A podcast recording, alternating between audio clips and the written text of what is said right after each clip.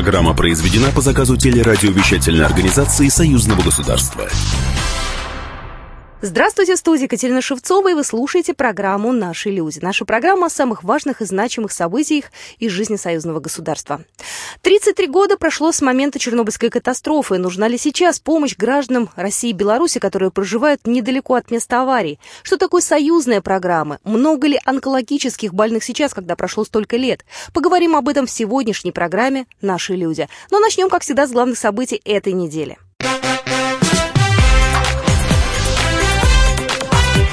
Главное за неделю. На этой неделе Владимир Путин и Александр Лукашенко по телефону обсудили вопросы, связанные с развитием сотрудничества двух стран. Разговор лидеров двух стран состоялся по инициативе российского президента. Как сообщили в пресс-службе белорусского президента, главы государств затронули в диалоге текущие моменты двусторонних отношений и перспективы развития сотрудничества. Кроме того, они обсудили вопросы международной повестки дня. На этой неделе Белнефтехим заявил об ухудшении качества нефти, поступающей из России по нефтепроводу «Дружба». Отбор образцов показал, что уровень хлороорганических соединений в ней в 17 раз превышает допустимый. Такое сырье сложнее переработать, и на выходе полезных нефтепродуктов получается меньше. Страдает от такого сырья и оборудования. Нефтеперерабатывающие заводы были вынуждены сократить загрузку на 40%. Как складывается ситуация в Беларуси, рассказал Олег Борисенко, директор предприятия «Гомель Транснефть Дружба». Мы на сегодняшний день полностью полностью мониторим всю трубу именно по территории Республики Беларусь.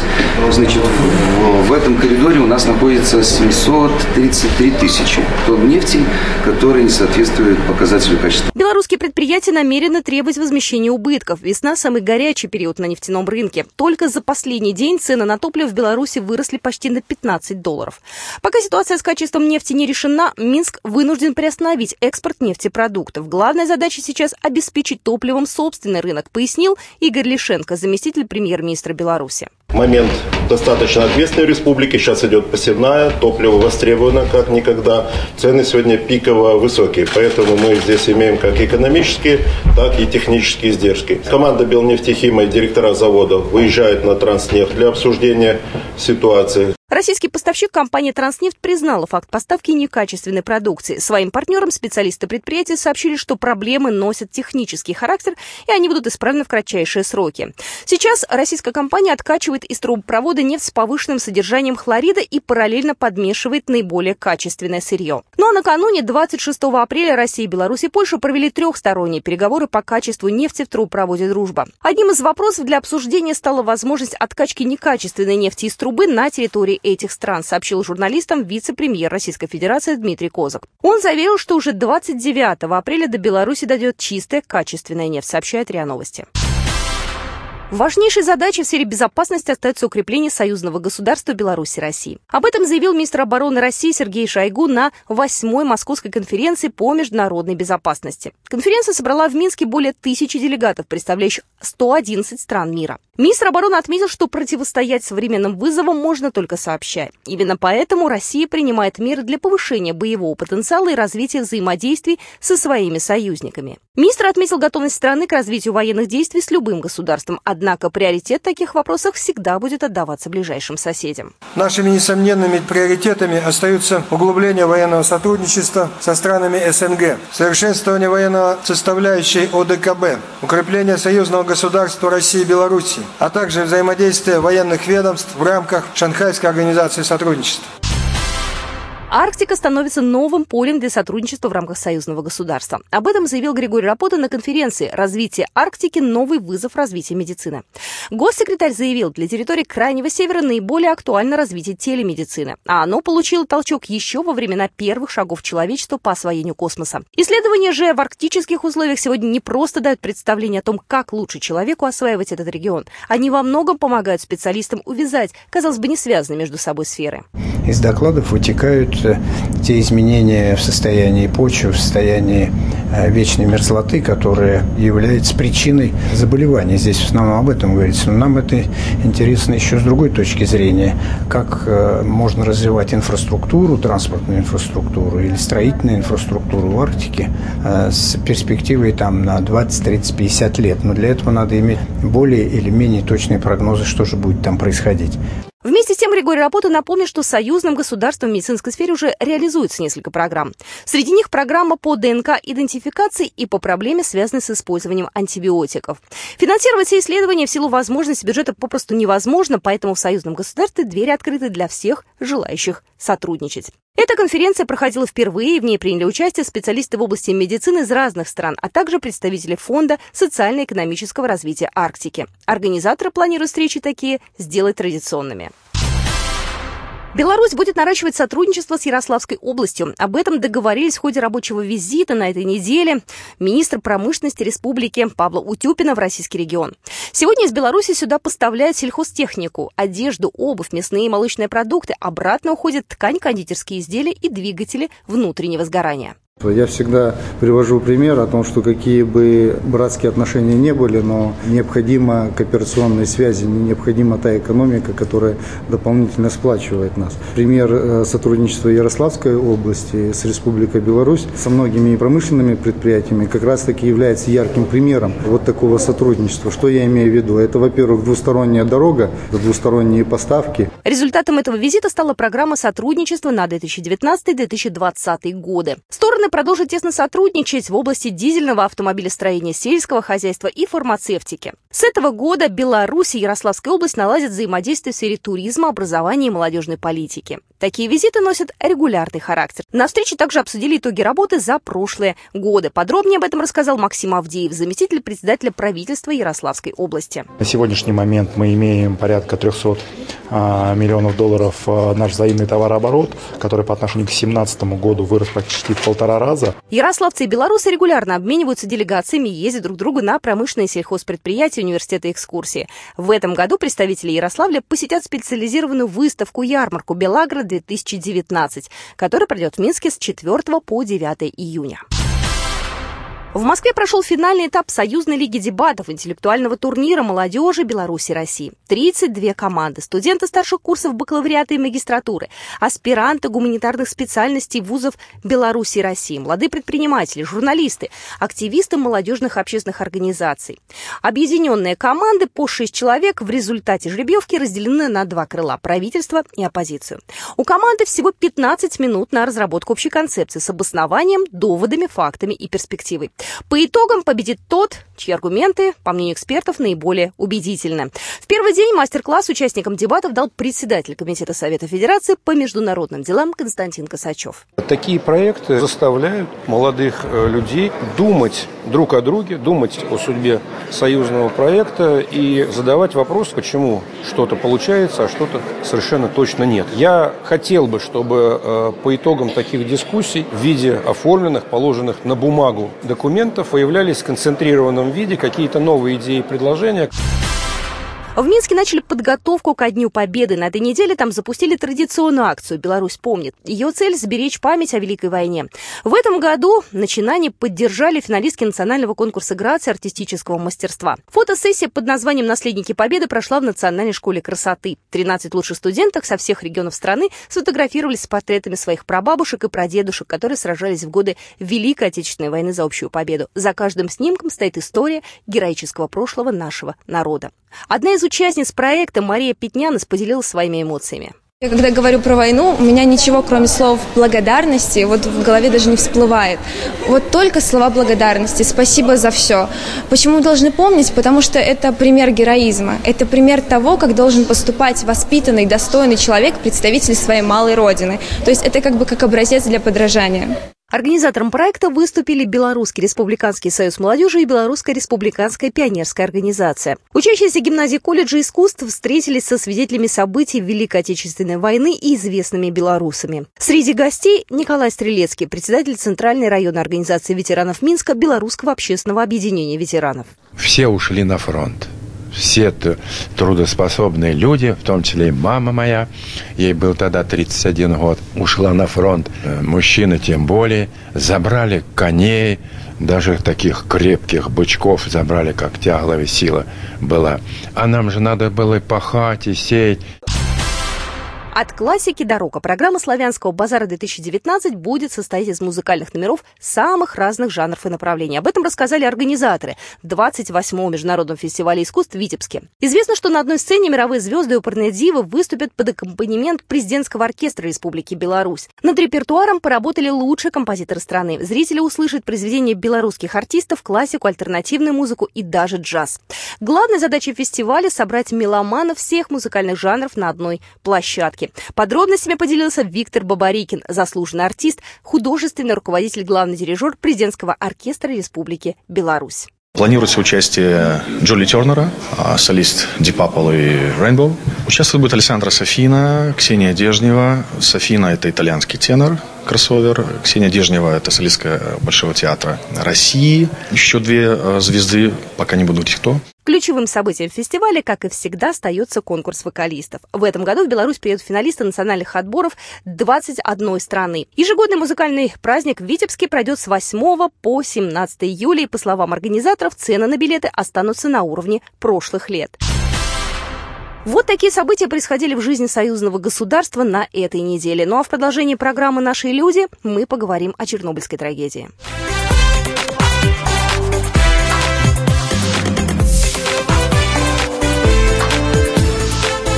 Наши люди.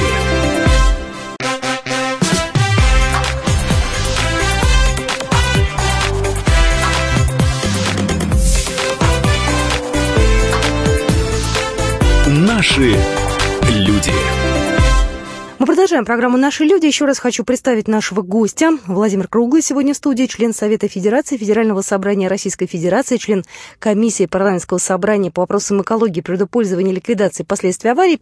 Владимир Григорьевич, скажите, пожалуйста, а с кем и как вот, э, при каких обстоятельствах вы впервые были в Чернобыльской зоне? У нас была, э, была создана группа научная, возглавлял Поляков тогда Владимир Георгиевич, будущий главный онколог э, России. Тогда он был ну, относительно, он сейчас еще молодой, красивый, тогда он был еще моложе еще активнее. Да, в эту группу входили вот онкологи, гематологи, педиатры, и мы очень активно ездили по э, нашему региону. Ну, эта группа работала из федерального центра, из НИИ детской онкологии, который тогда управлял Дурнов Лев Абрамович, руководил. И э, они ездили по разным регионам, ну, а мы ездили, естественно, в своем регионе. Ну, что, в принципе, э, логично, что вы сейчас в этой комиссии занимаетесь ну, похожей общем, темой, да. да? То есть сейчас общем, да, абсолютно конечно. те же программы реабилитации, да, да только, да. возможно, центры медицинские другие. Да. И а, вот что выполнено. Да, в этом году вот мы интересовался, поскольку я детский врач, а, как, как идет взаимодействие по поводу реабилитации детей. Конечно, это уже не это нельзя говорить, что это дети, которые страдают онкологическим заболеванием. Безусловно, нет. И вообще вот воздействие и последствия Чернобыльской э, катастрофы – это не только онкология, безусловно. И вообще это, эти, это влияние, оно еще, несмотря на то, что изучается очень подробно, но ставить точку, мне кажется, далеко, далеко рано. И вот, э, знаете, у нас сейчас в Совет Федерации происходят такие бурные дискуссии, очень бурная. Я думаю, что немногие представляют, как это все происходит, а, потому что это, ну, хотя в публичном поле, но не в прямой как бы, трансляции. Э, с одной стороны, э, представители ведомств, это МЧС, Роспотребнадзор, ну, в основном Росгидромет, которые Э, все время пытаются сказать, что уже последствий нет, что вот эти заражения с цезием, с тронцием, они маленькие, в почве уже, так сказать, распадаются, и мы изучаем, мы ничего не находим, и надо снять э, с регионов э, статус, что они пострадавшие, их надо развивать. И в, в этом определенная логика, безусловно, есть, потому что на этих, на этих, регион, в этих эм, регионах не регионах, а в этих э, областях, которые пострад... относятся к пострадавшим, э, там, конечно, есть ограничения по сельскому хозяйству определенные, и, конечно, это должно быть эм, как-то разумно, потому что регион должен развиваться. Вот. Но общественная организация, но за снятием этого статуса идет снятие льгот с жителей определенных выплат, хоть они небольшие, но тем не менее в сегодняшней вот ситуации нашей каждая копейка очень важна для людей. В 2019 году стартовала новая программа, Чернобыльская программа. Владимир Григорьевич, скажите, пожалуйста, много ли сейчас ведется исследований в самой Беларуси на тему э, как раз э, радиационных э, различных излучений и вообще на чернобыльскую тему? Первое, что хочется сказать, что в Беларуси очень серьезно подходят к изучению последствий Чернобыльской аварии. Это очень, э, очень, мне это очень приятно. Там есть специальный заповедник, Полисский заповедник, где вот, э, ну, очень серьезно, действительно реально исследование последствий Чернобыльской аварии. Ну, коль уж мы о нем заговорили, вы там были? Я знаю, что летом нет, туда а, привозили нет, Николая нет. Валуева и еще представителей. Да, да, я, я еще, видимо, нет, я еще там не был. А планируете в этом году? А, я с удовольствием туда а поеду. не страшно? Да. Нет, конечно.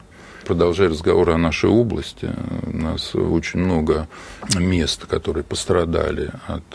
И мы уже ездили туда Э, вот о чем я рассказывал ранее, еще в начале 90-х, и сейчас, конечно, это мой избирательный округ, э, расположен в Булховском районе. Там много, много регионов, которые подверглись, э, подверглись последствиям Чернобыльской да, да, катастрофы, и я там бываю очень часто, регулярно. На самом деле у нас эти, эти места, они, э, жизнь там ничем не отличается от э, там, ничем не выделена, ничем не маркирована. И я это просто знаю, поскольку ну, интересуюсь. Перечень, конечно, есть в открытом доступе, безусловно, каждый человек может его, каждый человек может увидеть, но вот о чем говорит Дмитрий, э, то, что есть места, где,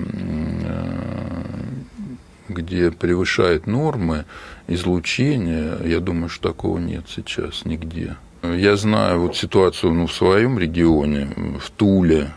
Мы проводили обсуждения. Я помню, э, у нас выступали неоднократно представители вот тех ведомств, о которых я говорил, э, МЧС, это Рос, э, Роспотребнадзор, Росгидромет – и они, наоборот, говорили, что уже надо все снимать, и уже, э, если, если сравнивать э, количество территорий с там, 90, начала 90-х, то количество их уменьшилось. Вначале было, там, я точно не помню абсолютную цифру, но более 4 тысяч населенных пунктов, которые имели статус пострадавших. То есть сейчас это две с небольшим тысячи и, и все время идет все время идет э, как бы предложение поступает, что надо еще исключать, исключать, исключать.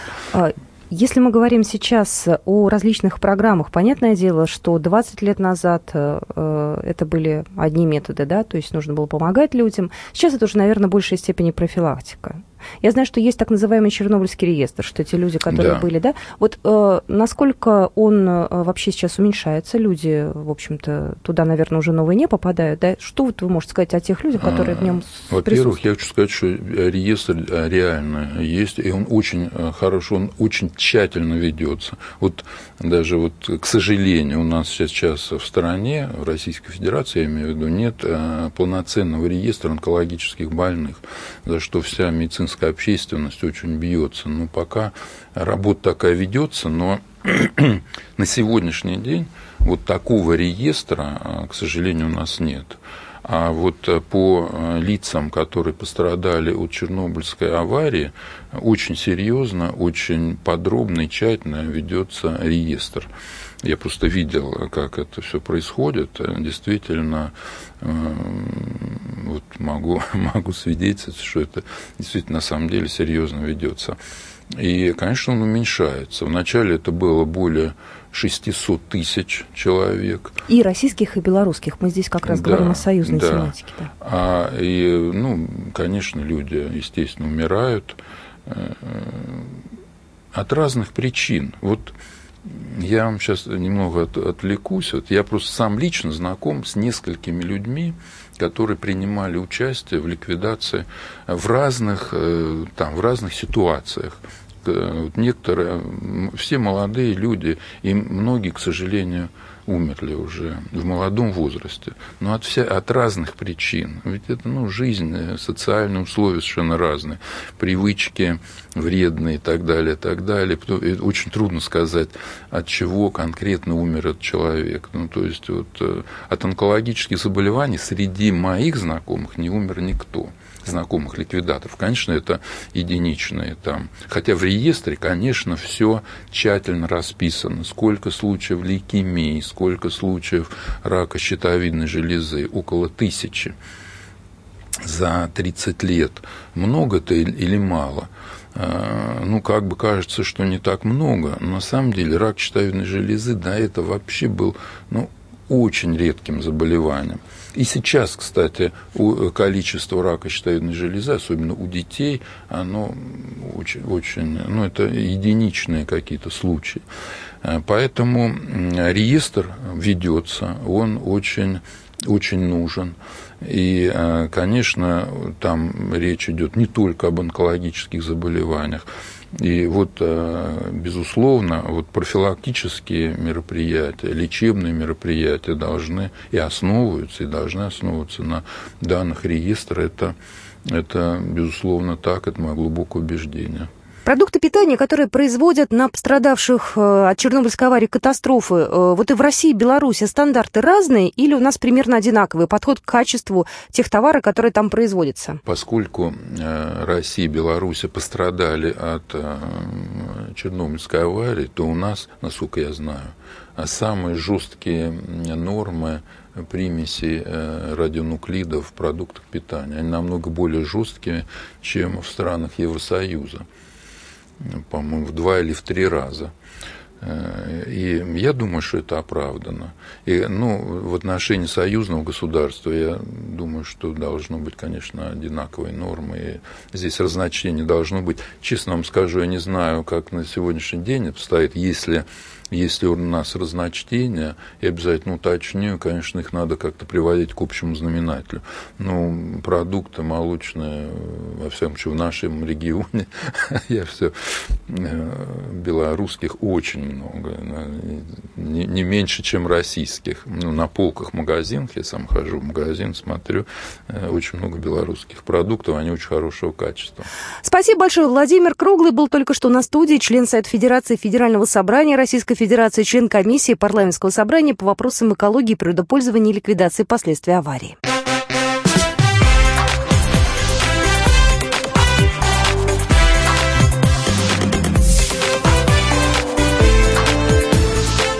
Наши люди.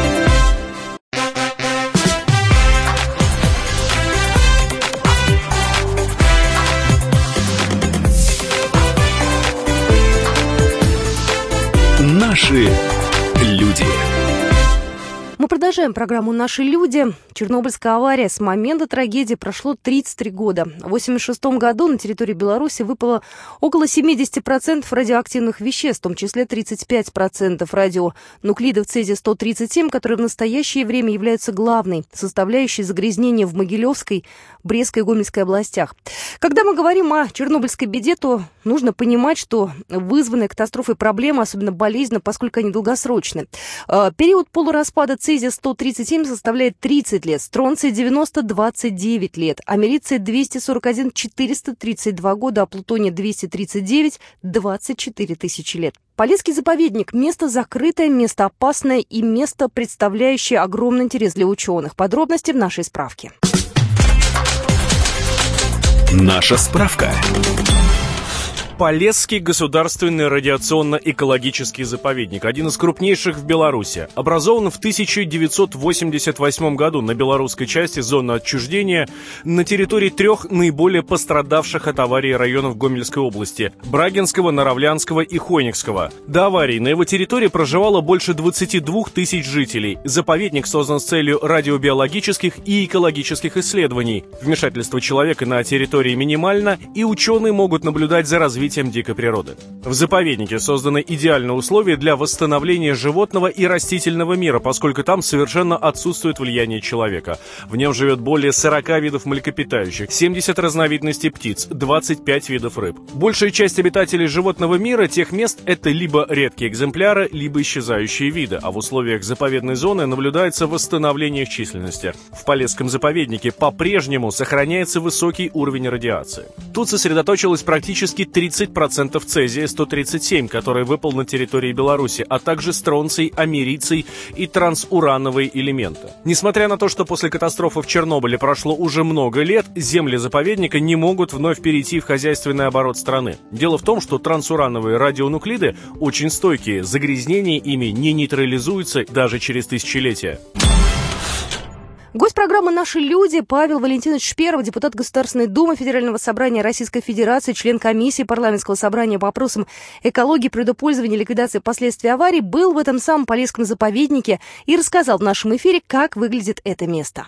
Ну да, завезли нас прямо на самую такую финальную точку, где мы уже там, а что это за вышка? А типа с нее видно там саркофаг. Можно залезть туда? Если не свалите, то залазьте. Мы поднялись с э, депутатом Валуевым на вышку, контрольную, с которой была видна территория Чернобыльской станции. То есть, в принципе, это буквально несколько километров от украинской границы. Видели саркофаг на расстоянии вытянутой руки, немного прошлись по территории. Это очень важно было, потому что, ну, когда идут рассказы о том, что какая должна быть полоса минерализации, то есть там шире, уже, это все так делаются такие просеки между лесными массивами, чтобы защищать от распространения огня. Ну, то есть спахивается противопожарный разрыв. Как раз мы обсуждали, сколько они должны, какой должны быть ширины. Возникла такая дискуссия, ну покажите, как оно визуально, хватает или нет, потому что уж видно, распространяется огонь, распространяется огонь. Мы поняли, что там не так все просто, там и техники не хватает, ее нужно где-то докупать, где-то там что-то добавлять, что-то ремонтировать.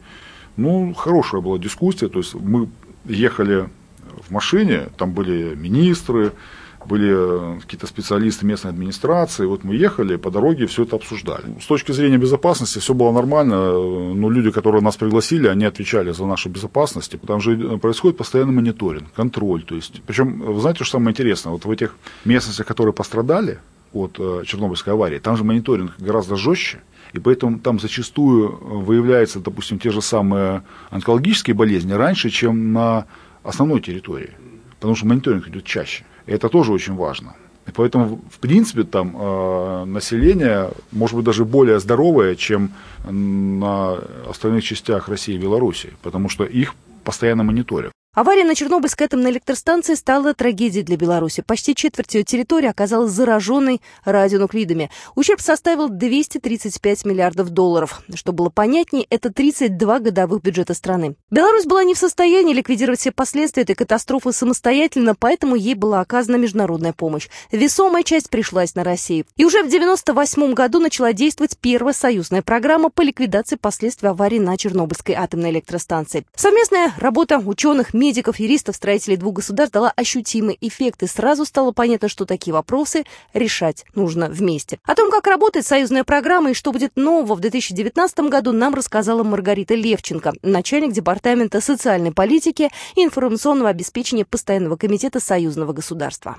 Если говорить вообще о э, аварии Чернобыльской и об участии союзного государства в ликвидации последствий аварии, то можно сразу начать с того, что э, статья 18 договора о создании союзного государства определяет, что к совместному ведению союзного государства и двух государств-участников Беларуси и России относятся действия совместные в области экологической безопасности, охраны окружающей среды, предупреждения ликвидации последствий последствий природных и техногенных катастроф, в том числе последствий аварии на Чернобыльской АЭС.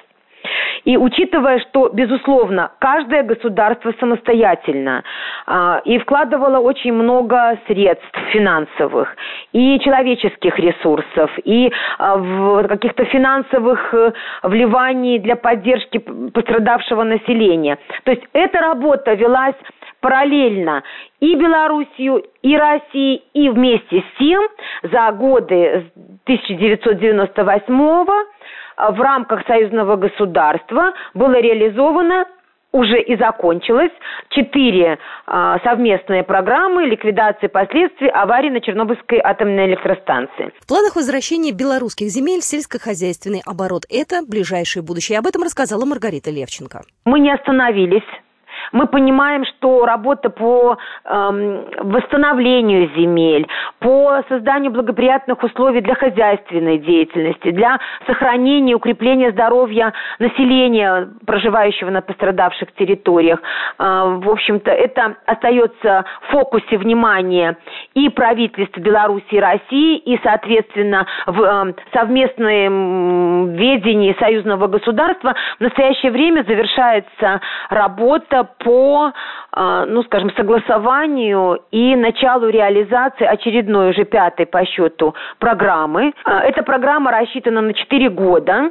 Она планируется к началу реализации уже в этом году в 2019 завершится она в 2022 году и а, из бюджета союзного государства на реализацию мероприятий этой программы а, планируется направить порядка 993 миллионов российских рублей.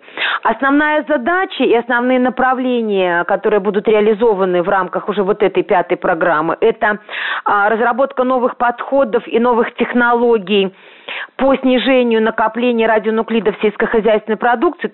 Это э, мероприятия, которые позволят ограничить или резко снизить риски переноса радиоактивных нуклидов э, через трансграничные территории. То есть это противопожарная безопасность, это своевременная ликвидация очагов возгорания на сопредельных территориях. И э, вот мероприятие по комплексному радиоэкологическому мониторингу, который позволит в последующем оценить ну, как бы уровни радиационного загрязнения и определить особые требования к хозяйственной деятельности на той или иной территории, либо выведение этих территорий из э, вот, категории радиозагрязненных. С момента Чернобыльской катастрофы прошло 33 года. Что нужно сделать нам для того, чтобы подрастающее поколение помнило о том, как это было, и предотвратить в будущем подобные катастрофы? Своими мыслями поделился с нами Александр Андреевич Попков, член Совета Республики, Национального собрания Республики Беларусь, член комиссии парламентского собрания по вопросам экологии, природопользования и ликвидации последствий аварий. Это проблема, которая состоялась уже прошло 33 года, и по всей вероятности она э, как-то уже многих успокоила. Случилось, случилось, прошло время, вроде бы, значит, люди живут, проблем каких-то мы не ощущаем, хотя, в общем-то, последствия есть, и людям надо напоминать о этой проблеме. Она должна иметь какое-то отношение и к старшему, и младшему, и, и любому поколению. То есть люди должны ассоциировать, понимать, это трагедия для белорусского народа, украинского народа, значит, часть российского народа, которые соприкасались с этой проблемой. Сегодня надо здесь смотреть не с точки зрения вот каких-то мифов, а просто сегодня отрабатывать э, некие направления, связанные с профилактическими направлениями, связанные со здоровьем каждого конкретного человека. У нас, к сожалению, есть много людей, которые пострадали от э, аварии на Чернобыле. Значит, они нуждаются в какой-то поддержке, они нуждаются в какой-то помощи. И надо отметить, что вот э, союзное государство по линии бюджета союзного государства оказывается такая поддержка. Вот примерно 1200 человек ежегодно получают высокотехнологичную медицинскую помощь и в России, и в Беларуси. Сбрасывать со счетов проблему Чернобыля нельзя. Белоруссия пострадала, наверное, больше всех. Из оборота выведено очень много земель сельскохозяйственного назначения. И постепенно в республике проводится такая очень серьезная, продуманная, осмысленная работа по оздоровлению вот этих сельскохозяйственных угодий и по возвращению их в оборот. Это кажется, что у нас большая там территория и прочее. У нас как говорится, каждый кусочек используется, и нам хотелось бы, чтобы все территории служили народу. Вы слушали программу «Наши люди». С вами была Екатерина Шевцова.